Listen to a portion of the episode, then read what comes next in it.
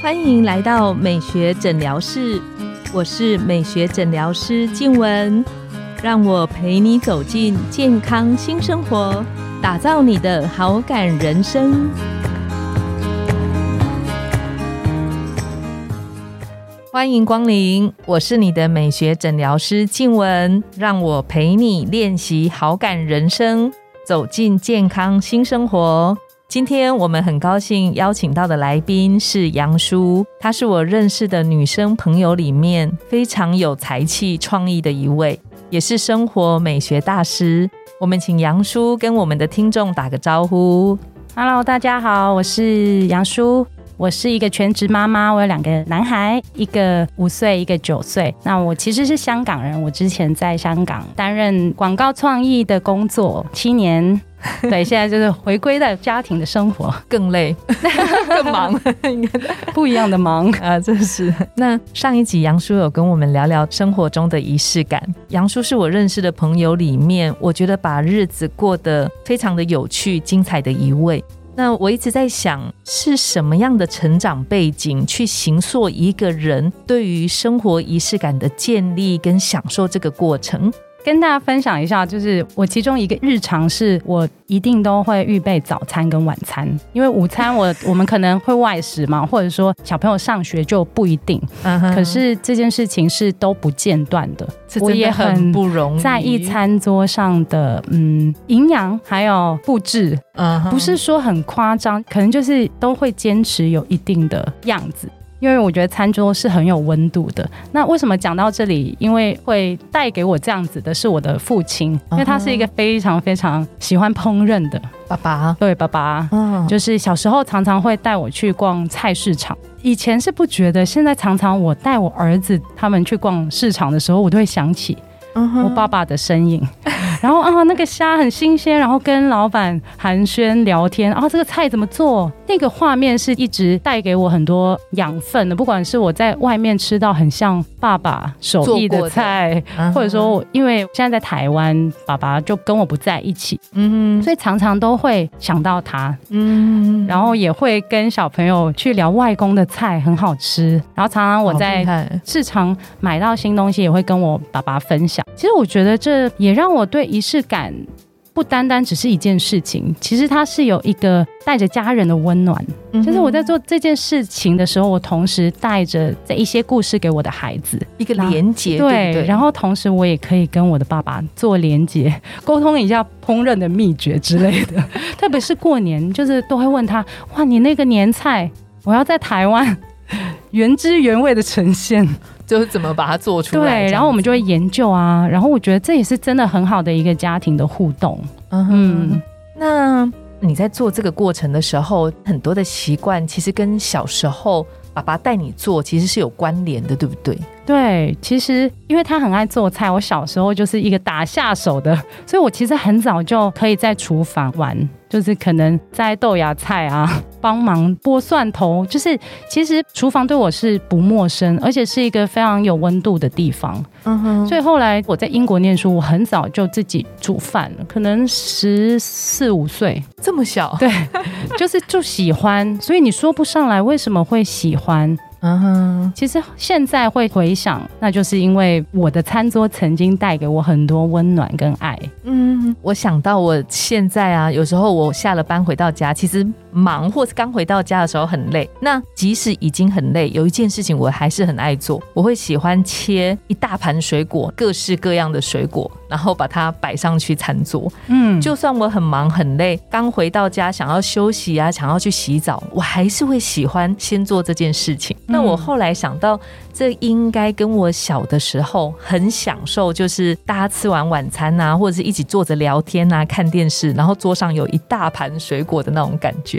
嗯，所以我在想，呃，有时候那个生活中的一些点滴，一些不管是仪式感或者是活动。可能因为它跟我们小时候我们的成长背景有一些连结，所以在那个连接中，不管是温暖或者是爱，是。让那个仪式感变得好像扎根扎的比较深，对，其实是怀着爱，也带着爱，其实也在传递爱。但是像刚刚杨叔分享说，你早餐跟晚餐都会准备，这个其实真的蛮困难的。因为我记得疫情期间啊，那时候刚疫情前几天，我想说，嗯，身为一个妈妈，我要帮小朋友准备中餐跟晚餐，我就只准备了那第一百零一天，第一天我准备，然后之后，然后我就。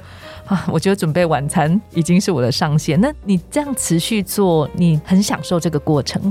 呃，很享受，然后也觉得一定是会累的，就是嗯，就像大家在做自己喜欢的东西，我觉得。挫折感，然后你要面对的一些困难是一定有的。嗯，就是我觉得仪式感一定是开心有幸福感，然后仪式感也可以延续，因为它是我们讲带着家人的温度，或我们自己故事本身的温度，也在带给我们身边的人爱跟温度。但在做这件事情的过程当中，嗯，一定会有一些波折嘛。但是很重要的就是要坚持。如果那是你真的让你觉得心里面很幸福，然后很快乐的事，我觉得坚持就是一个小秘诀。可能你没办法一天做三餐。如果我们在讲料理好了，那我就是每天早餐，或者说从一个礼拜三天开始。我觉得，因为每个人的状况不一样，然后喜欢的事情也不同，所以我们可以从小小开始去练习，小小的东西开始去练习。对，嗯，杨叔可以跟我们分享一下，比方说你在预备日常生活餐点的时候，一个孩子的回馈吗？哦，因为我们几乎都在家吃嘛，可是偶尔妈妈还是有很累、很忙的时候，就是会叫 Uber Eat，然后通常叫来，我老公就是满心欢喜叫来，然后小朋友都不吃，真的，这个算是。然后他们说：“哦，妈妈今天没有煮。”然后他们都不是太愿意吃，就是吃的很。不是太好，嗯，然后我隔天就会激起我啊，那我要好好的回馈他们，然后就会做他们爱吃的菜。其实，在预备家人餐点的过程，其实你也会更加了解你的孩子跟你的先生，嗯，就他们的喜好。然后，当然，你希望更营养的把他们可能不喜欢吃的东西怎么样加进他们的膳食里面，然后也是妈妈的一种成就感吧。嗯，对。然后最近我们家就夏天很热，我们就在打蔬果席。蔬果席就是有蔬菜跟一些水果。嗯哼。然后小朋友其实都还蛮喜欢的，所以偷偷加了他们不敢吃的凤梨，都没有发现。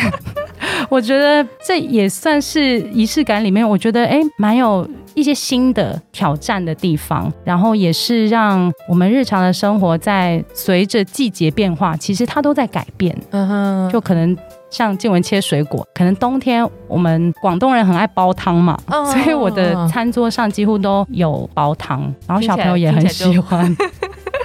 我觉得那个我们的成长背景啊，他的情感深处的影响就是。可能大部分的人想到煮饭这件事情，他会觉得哦，花时间很热，尤其是夏天，然后会觉得比较累。但是因为杨叔分享的小时候爸爸带着一起煮饭的这个过程，所以它就变成让你做这件事情其实不觉得累。有一种爱跟温暖的连接在一起，也在疗愈。其实常常我在备料，我就会想起我的家人，然后其实是带着一种回忆、一种温度在做的。然后吃饭的时候，会常常跟小朋友分享：“哎，我刚才想到一件趣事。”其实他都可以很自然的在这个过程里面去分享，然后产生连接。对，那这个是我自己额外想问的。杨叔有没有遇过朋友，就是他比较没有那么强烈的跟原本的家庭情感的，就是好假设我觉得我没有，那那这样子的人，他可以怎么去塑造，或者是去寻找那个生活中的仪式感？就是如果我想不出来自己跟原本的家庭里的，那我觉得可以从自身的故事去寻找。喜欢的东西，每个人一定都不一样，对。然后兴趣爱好也都不一样，都可以从这个地方去发掘。还有我们在生命路上遇到的人，可能不一定是原生家庭，可能是你的同才、你的朋友，就你生命故事里面的每一段。其实带给你有不一样的回忆跟回馈。那在当中也可以找到你有一个朋友带你去。可能潜水好了，从此你就喜欢上了海洋啊！我觉得我有一个朋友也是这样子，所以后来他就是固定夏天的每个礼拜啦，他都会分别时间出去做那件事情。所以他就这样子坚持去，然后后来也考了执照，好厉害。对，所以我觉得就是你找到那个点，然后你真的去喜欢，然后你坚持去做，你会发现它带给你的回馈跟连接。对，其实包括你生命中遇到的很多的人事物，是其实也都在点点滴滴形塑我们对于那个仪式感，或是生活中的热情跟爱，对不对？是。因为我觉得现在我们好像大家满足感越来越不容易获得，嗯，对，然后工作也是非常的忙碌，对，就觉得很忙很累。资讯爆炸 的一个世代里面，我觉得好像正在过越来越不容易被感动的生活。这是，而且你会觉得每天感觉起来好像每天的日常都都一样。有的人会觉得没有什么波澜，好像没有什么新意、新的创意在里面，对，是不多的。对，所以真的是可以从小小的事情开始突破，让这件事情成为你今天的冠冕，就让你今天觉得哇，我可以好好回馈自己的一件事。嗯哼，把日常生活中的小事变成一个可以回馈自己的感受的那种事情。对，我觉得这个分享很棒哎。那可以请杨叔为我们今天的内容做一个总结。嗯。我希望听众朋友听到这里的时候，应该都正在回顾自己生命的故事，所以我相信在每一个阶段，大家都有那个温暖的故事，然后希望可以透过这些故事去找到自己那个温暖的源头，不管是家人还是朋友，或生命当中每一个帮助过你们的人，都可以让这个成为你们仪式感的开始，也在这个过程里面让仪式感可以被延续下去。我们很谢谢杨叔今天精彩的内容。那下一集我们要跟大家聊聊，我们讲的仪式感，它其实比想象中的更容易。我们可以从生活中的小事，今天就开始练习。那我们的节目到了尾声，拥有好感人生，就从今天开始，每周一、三、五晚上十点，带你从日常好感练习。共创健康美学新生活，美学诊疗室欢迎再度光临，我们下次见，拜拜。